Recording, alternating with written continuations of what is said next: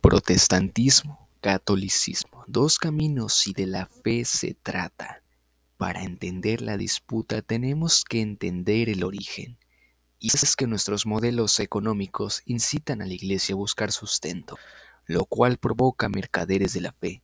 Un buen hombre, Lutero, significa un fenómeno emergente, el cambio de la sociedad en función de sus necesidades. Lo que haces en tu casa es tan digno como si lo hicieras en el cielo para Dios nuestro Señor, porque lo que hacemos aquí en nuestra profesión de acuerdo con su palabra y mandamiento lo cuenta como si se hiciera en el cielo para Él. Parece muy grandioso que un monje renuncie a todo y se refugie en un claustro, lleve una vida de ascetismo, ayune, haga vigilia y ore. Por otra parte, Parece mínimo que una muchacha cocine, limpie y haga el resto del trabajo doméstico, pero este pequeño trabajo debe alabarse como un servicio a Dios que supera con creces la santidad y ascetismo de todos los monjes y monjas porque el mandamiento de Dios se halla presente en él, y porque en el segundo caso no se halla el mandamiento de Dios. En aquel se cumple el mandamiento de honrar al padre y a la madre y ayudar al cuidado del hogar. Luego, es imposible que pase esta vida con comodidad sin trabajar por el bienestar de su prójimo, puesto que necesariamente debe hablar, actuar y conversar entre los hombres. Corresponde al cristiano cuidar su cuerpo precisamente porque con su salud y bienestar podrá trabajar, adquirir y conservar propiedades para ayudar a los menesterosos.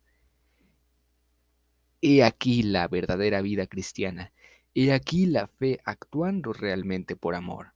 Cuando un hombre se aplica con amor y alegría a las obras de la libérrima servidumbre en que sirve a los demás voluntariamente y de balde, con abundante satisfacción por la plenitud y riqueza de su propia.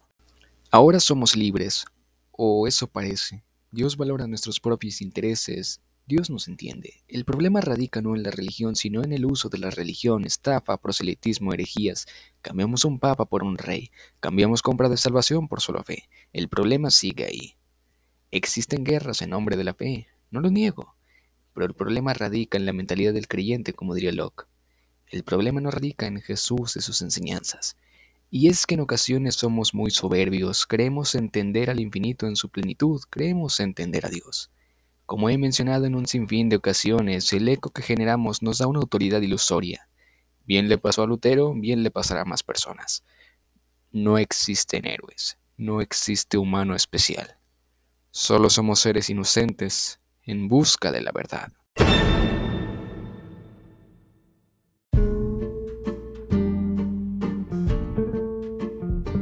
Y bueno, espero que hayan disfrutado esta breve reflexión que he desarrollado a partir de algunas cosas que he aprendido, ya que hace poco me enteré de que mucho de la reforma protestante influenció a lo que conocemos ahora como el capitalismo, o más bien generó la mentalidad que necesitaba la sociedad para llegar a este modo de producción. Tomemos en cuenta que su previo era el feudalismo, que es donde se ubica toda la problemática que ocurrió con el protestantismo histórico. Además que hay que considerar también las grandes críticas que Lutero realizó al feudalismo. Es interesante porque en su momento veía con pros y contras al protestantismo. Por un lado, porque se acopla muy bien al progreso de la sociedad en función de su modelo económico, que en este caso era el feudalismo. Sin embargo, también tenía en mente que esta libertad que te genera, al no tener ese gran compromiso con la iglesia, trae consigo un descenso en cuanto al crecimiento moral. Puesto que, por ejemplo, en el Evangelio de Mateo notamos mucho tinte judío si de enseñanza ética se trata, ya que notamos una gran defensa a las enseñanzas de la Torah. Encontramos una gran defensa de esas enseñanzas de hacer la diferencia, de amar a tus enemigos, de ir más allá de los hipócritas, o así son llamados fariseos, etc. Sin embargo, como he mencionado a la brevedad, cambiar un papa por un rey. Así como se pudo haber usado el protestantismo para liberar al hombre, se usó también para controlar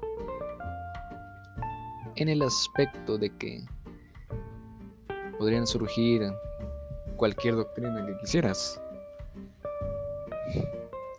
La gente tiene una fe ciega. Hasta la próxima.